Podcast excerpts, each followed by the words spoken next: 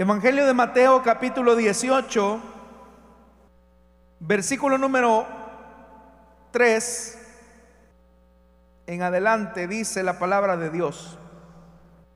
Él llamó a un niño y lo puso en medio de ellos y entonces dijo, les aseguro que a menos que ustedes cambien y se vuelvan como niños, no entrarán en el reino de los cielos. Por tanto, el que se humilla como este niño será el más grande en el reino de los cielos. Hasta ahí dejamos la lectura. Hermanos, tengan la bondad de sentarse, por favor. Hermanos, el pasaje que leímos esta mañana corresponde a una respuesta que el Señor dio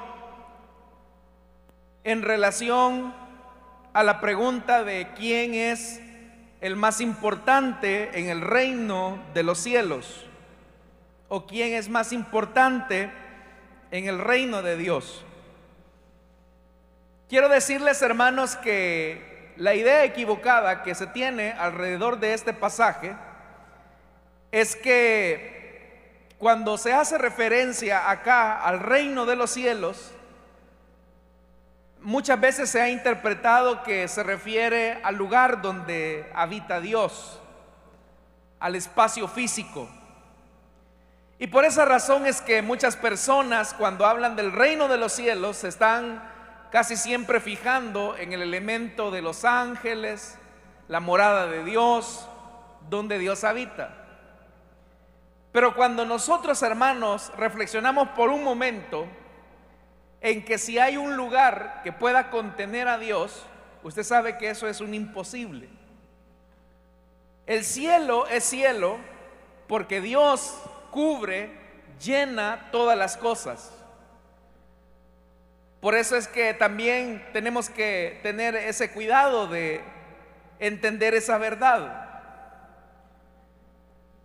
Y ante esa verdad es que el Evangelio de Mateo dice quién es el más importante en el reino de los cielos. Más que referirse a un lugar, se está refiriendo a una condición. Porque la condición para poder estar en ese lugar es lo que enfatiza básicamente la enseñanza cristiana. Por eso, ¿quién es el más importante en el reino de los cielos? Tiene que ver con quién tiene la condición o la virtud para ser considerado el más importante o el de mayor preeminencia.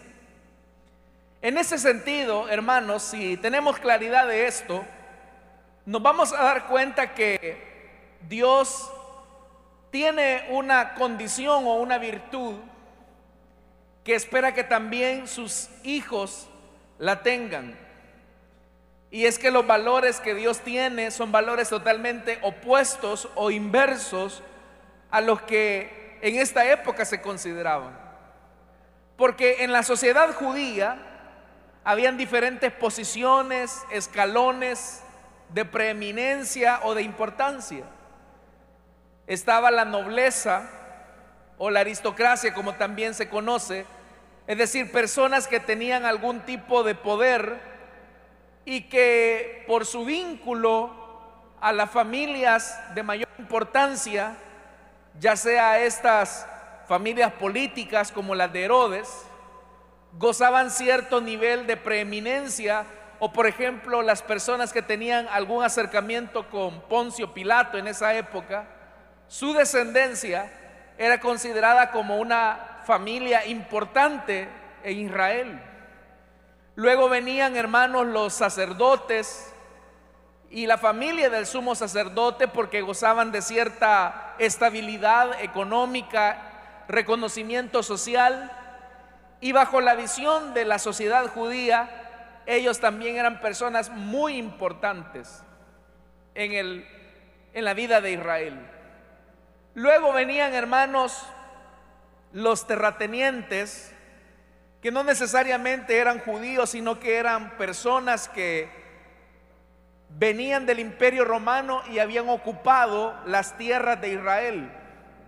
Eran los colonizadores y ahí encontramos, por ejemplo, tierras como Cesarea de Filipo, que era, hermanos, una urbanización al estilo romano, pero no era que judíos vivían en esas colonias bastante adineradas o acomodadas, sino que eran personas que representaban al gobierno de Roma, que era el gobierno de la ocupación, y ellos tenían también un nivel de importancia dentro de la sociedad. Luego venían los comerciantes, que eran como pequeños empresarios que tenían sus facilidades económicas y de alguna manera tenían una vida no de lujos, pero lograban sobrevivir. Más abajo, que era el grueso de la población de Israel, venían las personas marginadas, los pobres, y entre esos pobres estaba Jesús. Pero más abajo estaban los esclavos. Pero más abajo estaban las personas enfermas.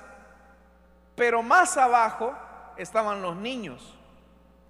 En esta época, hermanos, se consideraba que un niño era una persona incompleta. Es decir, que cuando alguien era un niño, no era considerado persona en esta época. Se decía que la infancia, y de hecho que incluso el pensamiento eh, aristotélico decía que la infancia era un mal necesario, porque se veía a los niños como personas de segunda categoría y se veía a los niños como personas no que ni modo era parte de la vida, pero entre más rápido se pudiera salir de la niñez, era lo mejor, porque era un estado indeseable. Y vea lo que estoy diciendo, era un estado, una condición que no se deseaba. Por eso es que en el judaísmo había una fiesta que hasta el día de hoy se celebra, es la fiesta del Bar que lo que significa, hermanos, es el momento en el que el niño de 11 años, al cumplir los 12, pasa de su condición de inmadurez a tomar una posición de madurez al interior de la sociedad judía. Y con eso se está alejando lo más que pueda de su niñez. Y a partir de ese momento, ese niño ya no es niño, sino que es un adulto. Es una persona con responsabilidades, con obligaciones. Porque aún dentro del judaísmo, la niñez se veía como una condición indeseable. Entonces cuando a Jesús le hacen la pregunta de quién es el más importante, en eso que se llama reino de Dios, ellos quizás se iban a, iban a pensar que la persona más importante era alguien que tenía mucha edad, un anciano, quizás alguien cercano a Jesús, quizás algún discípulo, quizás Jesús iba a decir, el más importante en el reino de los cielos es el sumo sacerdote porque Él es el que está mediando entre Dios y los hombres. Algo así quizás esperaban una respuesta. Pero vea, cuando Jesús da una respuesta, la respuesta que ellos querían oír, se sorprenden porque Jesús les dice otra cosa. Y es ahí donde hemos leído en el versículo número 2. Él llamó a un niño. Y si Jesús llamó a un niño, es porque ese niño estaba fuera. Es decir, no era parte de la conversación. Y él llamó a ese niño que estaba fuera y no solamente lo llama, sino que dice la Biblia que lo pone en medio de ellos. Y hay algo importante que nos ubica nuevamente en el tema de las posiciones. Porque la pregunta de los discípulos es, posicionalmente Jesús, ¿quién es el más importante? Posicionalmente en el reino de Dios, ¿quién es el más importante? Entonces, siendo que a Jesús le están haciendo la pregunta, Él también de manera posicional va a dar la respuesta. Lo primero es lo que ya le dije en el versículo 2, que Él llamó a un niño. Es decir, que la posición de ese niño es que estaba fuera del grupo de Jesús. Y ahora Jesús lo está llamando adentro. Pero no solamente lo está llamando adentro, sino que dice la Biblia que la posición que Él le da es en el centro. Porque dice el versículo 2, y lo puso en medio de ellos. Esto, hermanos, que se dice acá, que lo puso en medio de ellos, para nosotros no puede significar mucha cosa. Pero en esta época, quienes estaban en medio solo eran los rabinos, los maestros, y de hecho que cuando se habla de la cátedra de Moisés, en esta época, hermanos, la enseñanza era que el maestro se ponía en medio y los alumnos estaban de pie alrededor. Esa era la costumbre de esta época. Usted sabe que en la época actual las cosas son diferentes porque los alumnos están sentados y el maestro es el que está de pie. Pero en la época de Jesús las cosas eran al revés. Los discípulos o los alumnos, si lo queremos traducir a un lenguaje actual, estaban de pie y el maestro era el que estaba sentado, porque se le daba importancia al que enseñaba. Y como un símbolo de respeto, los alumnos o los discípulos permanecían en pie. Por eso es que usted tal vez se ha fijado que en las escuelas, espero que todavía lo hagan, cuando llega un maestro o llegaba un maestro de otro salón o de otro grado, los niños se levantan y dicen, buenos días, maestra fulana de tal. Y la maestra cuando llegaba decía, siéntense, y los niños se sentaban. Si llegaba el director, buenos días, director fulano de tal. Y a la orden del director, pueden tomar su asiento, buenos días, se sentaban. Porque era como un reconocimiento de respeto. El permanecer en pie ante el maestro era un símbolo de respeto. Pero como ya le dije, la sorpresa es que Jesús llama a alguien que está fuera. Y no llama a, a cualquier persona, sino que llama al que en la escala social del judaísmo se encontraba en el último estamento, que era el niño. Llama a un niño que está afuera, que está en último lugar, y no solo lo llama para que integre la plática de los adultos, sino que lo pone en medio.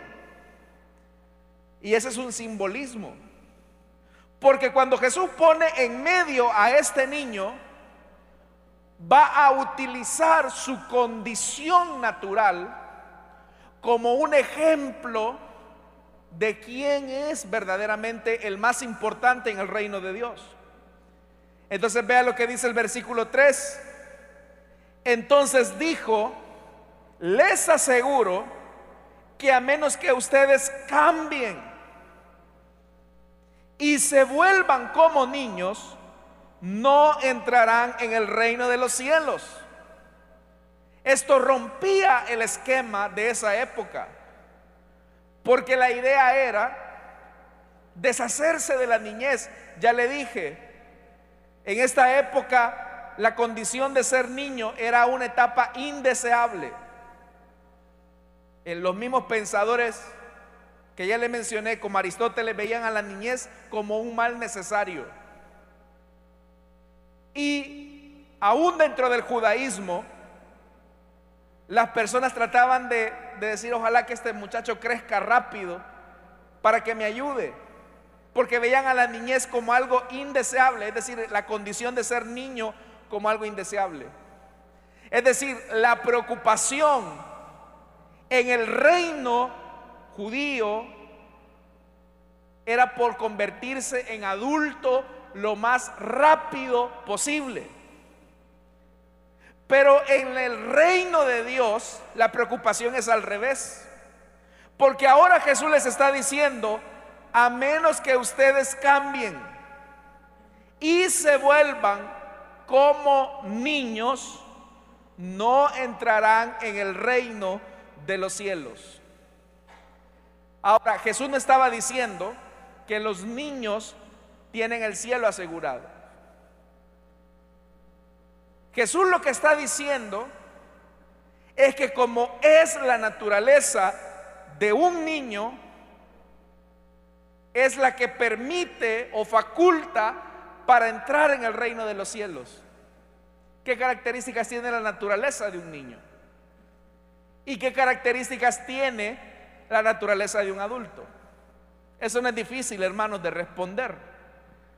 Porque un adulto es una persona que calcula, es una persona que mide los riesgos, es una persona que mide las posibilidades, es una persona que asume responsabilidades, es una persona que también ha avanzado en edad, tiene garantías.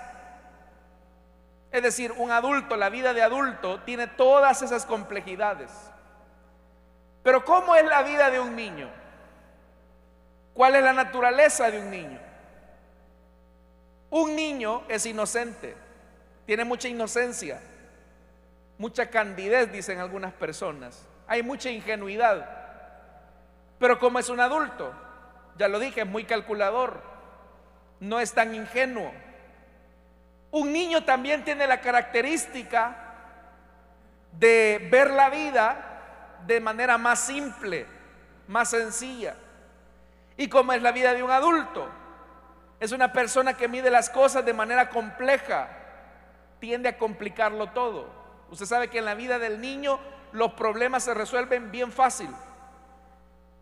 Y en la vida de los adultos, en nuestro adultocentrismo, los problemas son más complejos y a veces, hermanos, no es porque los problemas sean complejos, es porque nosotros, desde nuestra cosmovisión adultocentrista, somos, tendemos a, a agudizar los problemas, a complicarlos todavía más. Entonces, una de las cosas que Jesús les está diciendo a los discípulos es que el más importante en el reino de Dios es aquel que asume la última posición, que era un niño, ya le dije, el niño estaba en la escala social más baja, incluso abajo de las personas enfermas. Si un padre, por ejemplo, quería deshacerse de su niño, no había ningún problema. Por eso es que hay varios escritores que cuando describen la realidad de Roma, por ejemplo, era usual ver niños tirados en la calle, ver niños abandonados. Era muy común ver a niños en los basureros y nadie se escandalizaba por eso porque mientras ese niño no llegara a la vida de adulto, no tenía ningún derecho. Pero ahora Jesús está diciendo que el más importante es el que ocupa la última posición, aquel que nadie quiere. Y esto a nosotros, hermanos, ya nos describe una verdad importante. Porque Dios valora las cosas no como las valoramos nosotros, sino que Dios las valora de manera distinta. Aquello que es despreciable, aquello que nadie quiere, aquello a lo que no le damos importancia es al final a lo que Dios más importancia le da.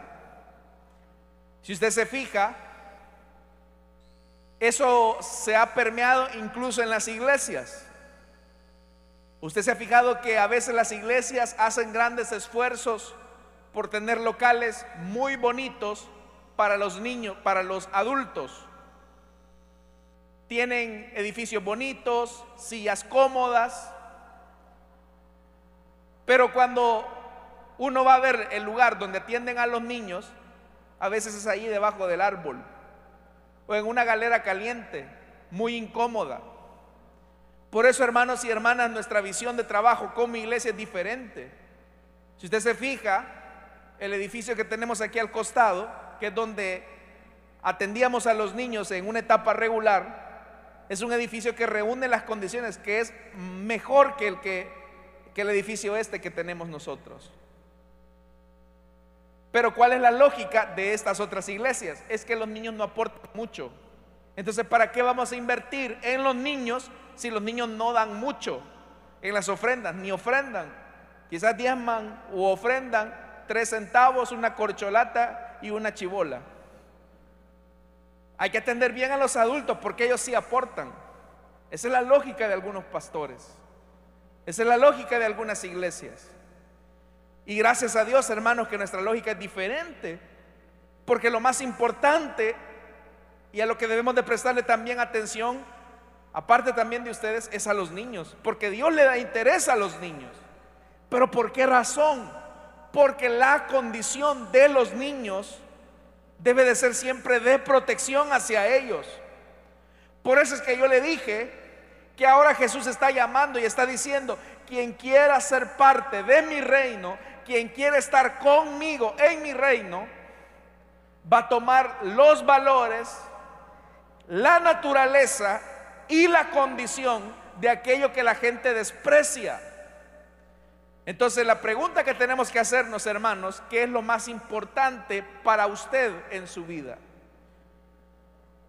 Y le voy a decir algo. Para el adulto, las cosas más importantes de la vida son las que tienen mayor precio. Oiga lo que le voy a decir, guárdese esto. Para la comprensión del adulto, lo más importante es lo que tiene mayor precio. Pero para la visión de Dios, lo más importante es lo que tiene mayor valor. Precio y valor son dos cosas diferentes. Sus hijos pueden saber el precio de su casa, por ejemplo. Usted puede saber el precio económico de su casa, pero el valor que está detrás de esa casa, eso es incalculable. Porque ahí hay lágrimas, sudor, trabajo, esfuerzo, dedicación, tristezas, pobrezas. Entonces el, valor y el precio son dos cosas diferentes. Pero Jesús, ¿a qué le da más importancia? ¿Al valor o al precio? Al valor. Porque el valor es algo incalculable. Y para Jesús lo más valioso no es lo que el mundo dice que es valioso, sino que para Jesús lo más valioso es lo que se pone en medio y aquello que cobra una naturaleza de inocencia. Por eso dice el versículo 3. Entonces dijo, les aseguro que a menos que ustedes cambien, y esto es interesante porque aquí la palabra cambiar es una palabra griega que significa metanoia. ¿Y qué es metanoia? De ahí viene una palabra en español que se llama metamorfosis. Y metamorfosis tiene que ver con un cambio radical. Es un cambio de naturaleza absoluto. Usted ha visto, hermano y hermana, los gusanos de seda, por ejemplo. Usted le dice, ay, qué asquerosos esos gusanos, ¿verdad? O ha visto esos gusanos que se transforman en mariposas. Ese cambio de ser gusano a convertirse en mariposa es un cambio radical, es una transformación radical, es una metamorfosis absoluta o es una palabra, o más bien dicho, es una, un cambio radical, que como ya lo dije, metanoia, un cambio absoluto. Pero vea que ese cambio en la mente humana es inconcebible, es volverse a ser niño. Es decir, es regresar hacia atrás. Entonces, ¿qué es lo que Dios quiere? Dios quiere que usted vuelva a ser un niño. A los niños nosotros le preguntamos, ¿qué quieres ser cuando seas grande? ¿Se ha fijado? Usted agarra a una niña y le dice, mira, ¿y qué quiere ser cuando sea grande?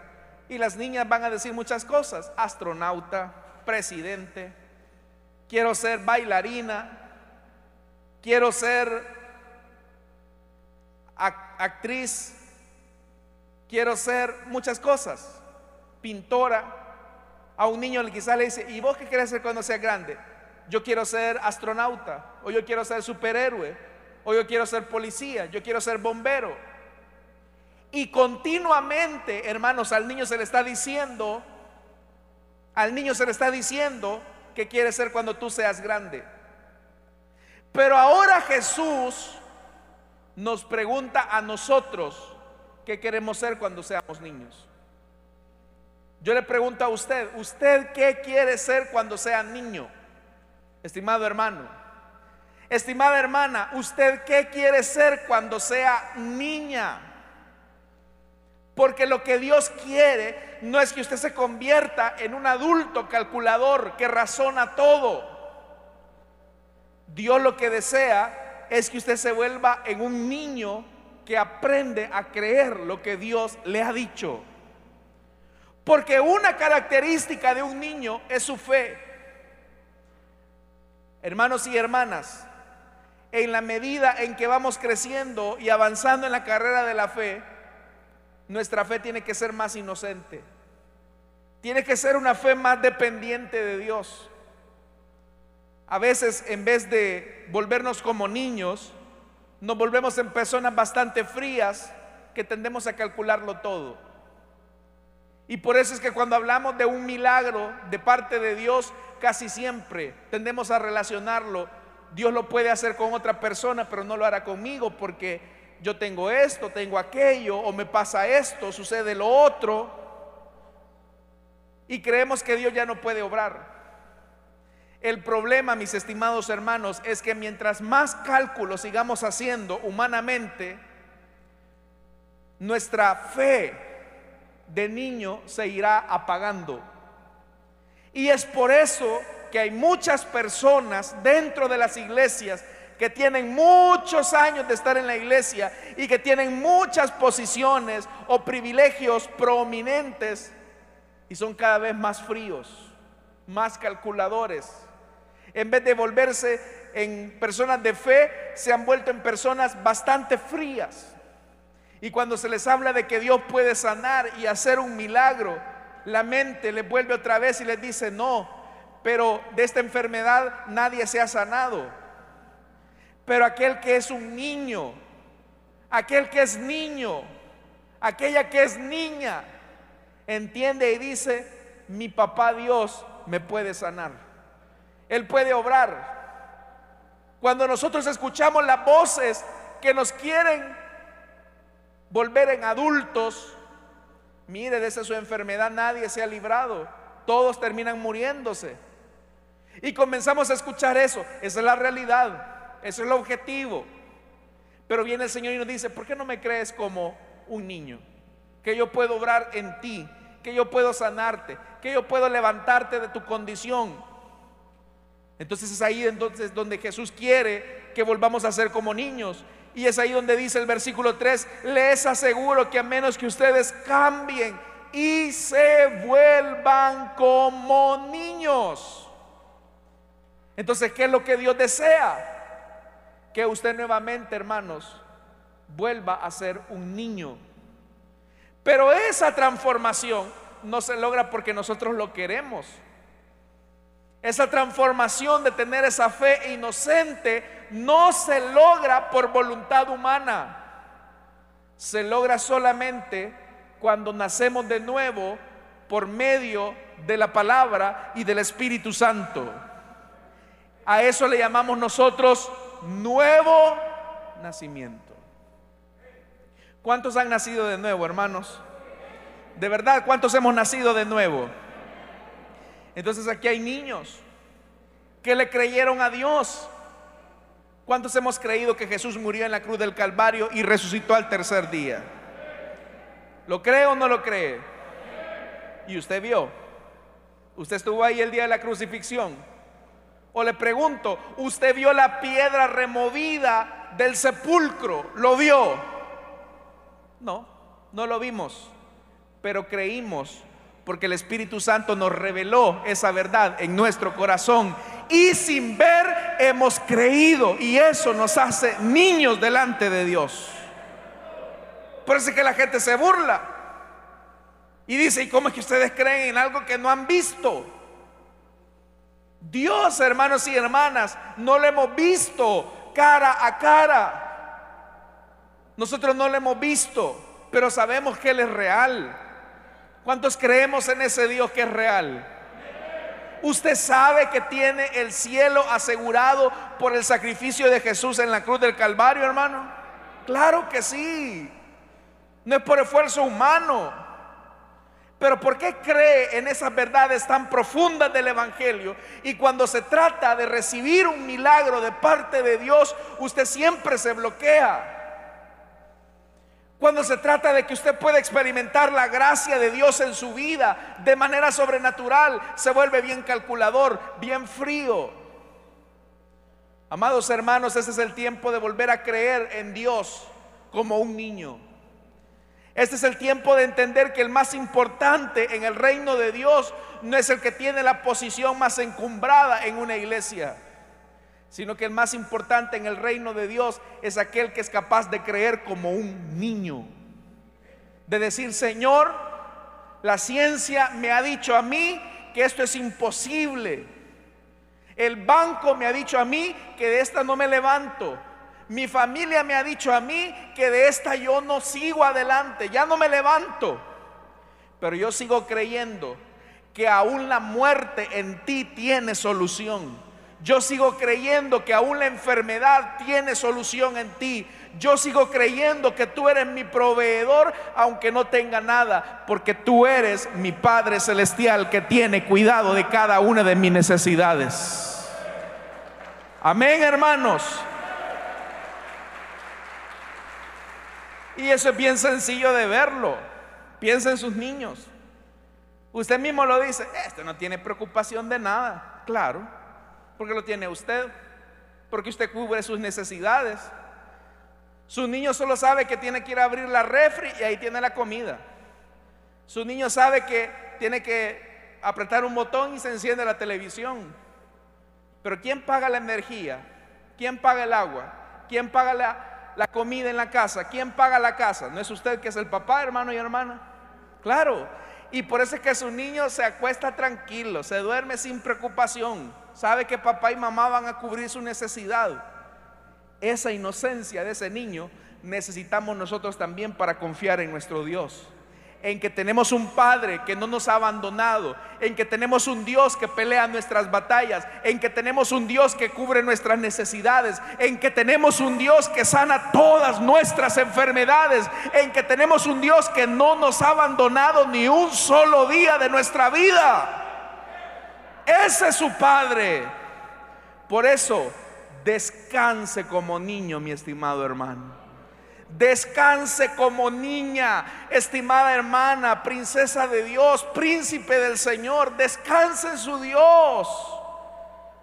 Ya no se preocupe por el día de mañana y cuándo va a terminar esta pandemia y qué va a pasar y qué me va a ocurrir. No se preocupe. Su Dios no lo ha abandonado. Iglesia amada, no son huérfanos. Iglesia amada, no son huérfanos. Son niños hijos e hijas del Dios Altísimo que está sentado en el trono de gloria.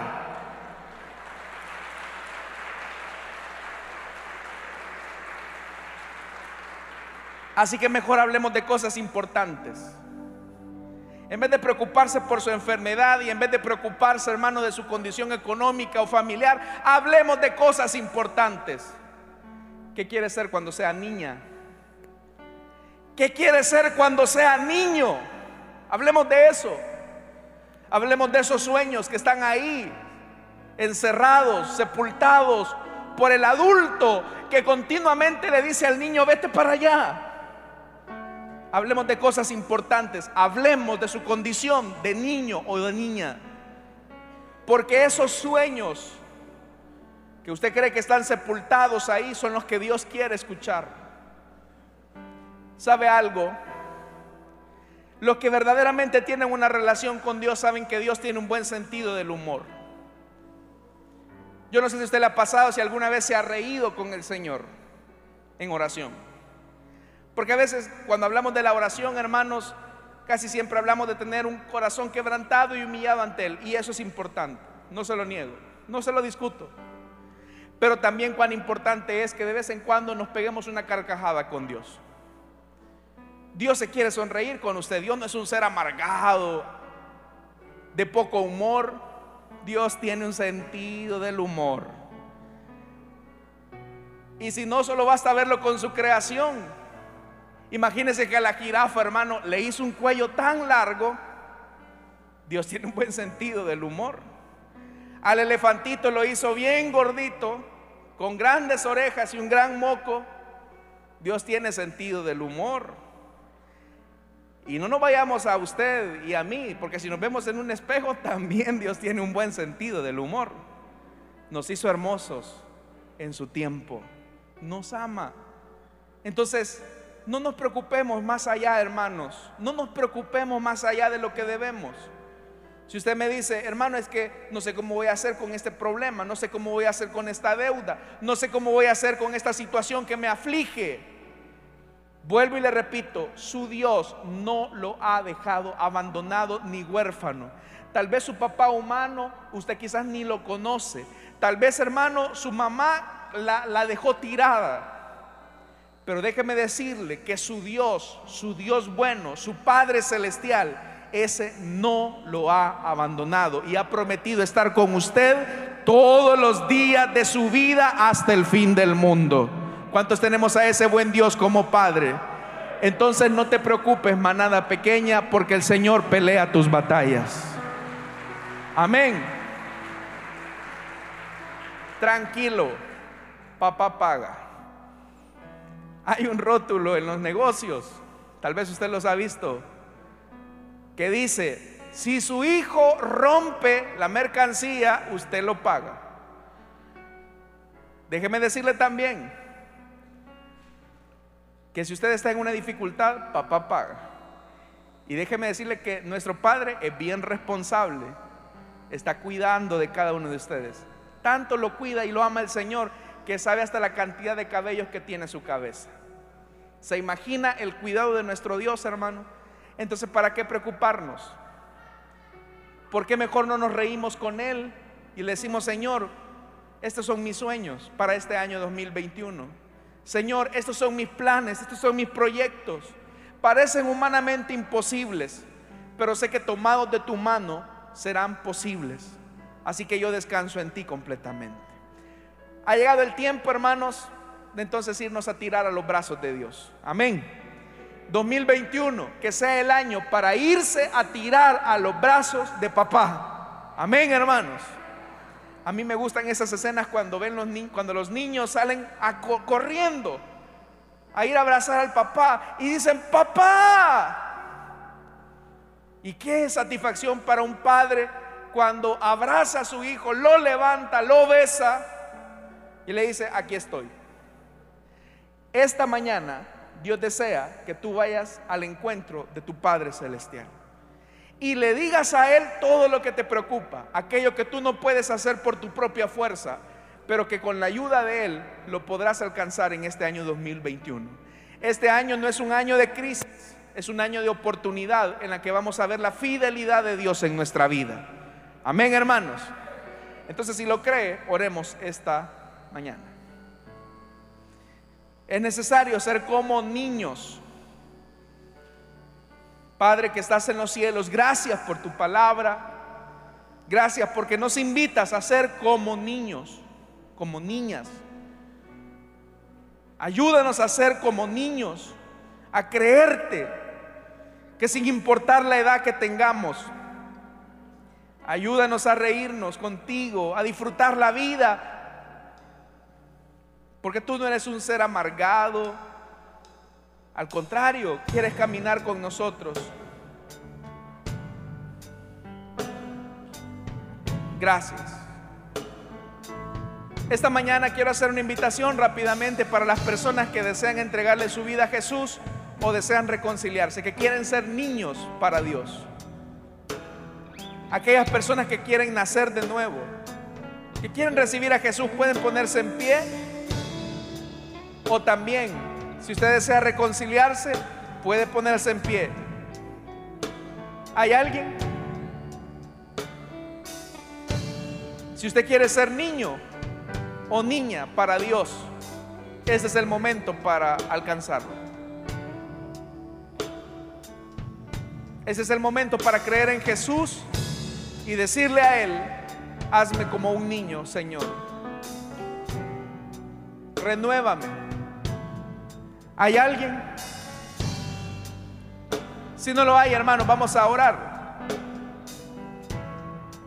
Usted puede ponerse en pie y ahí vamos a orar por usted.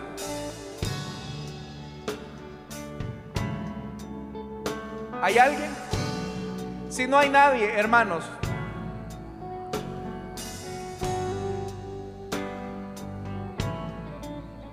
aquí tenemos una vida. Dios le bendiga, hermana. Queremos orar por usted. ¿Hay alguien más?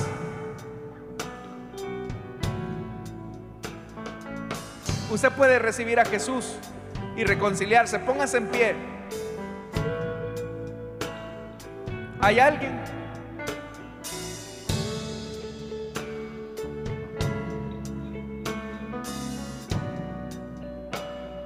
Bien, si no, vamos a orar, hermanos. Oremos. Y que Dios nos ayude a ser niños y niñas. Padre que estás en los cielos, gracias por esta oportunidad que tú nos das de presentarnos delante de ti. Queremos agradecerte, Señor, porque tú tienes cuidado de nosotros. Porque tú deseas que para poder disfrutar de tu reino es importante que seamos como niños. Ayúdanos a creer en ti en todo tiempo. Ayúdanos a poner nuestra esperanza en ti. En el nombre de Jesús, Señor. Amén. Y amén. Amén. Le damos...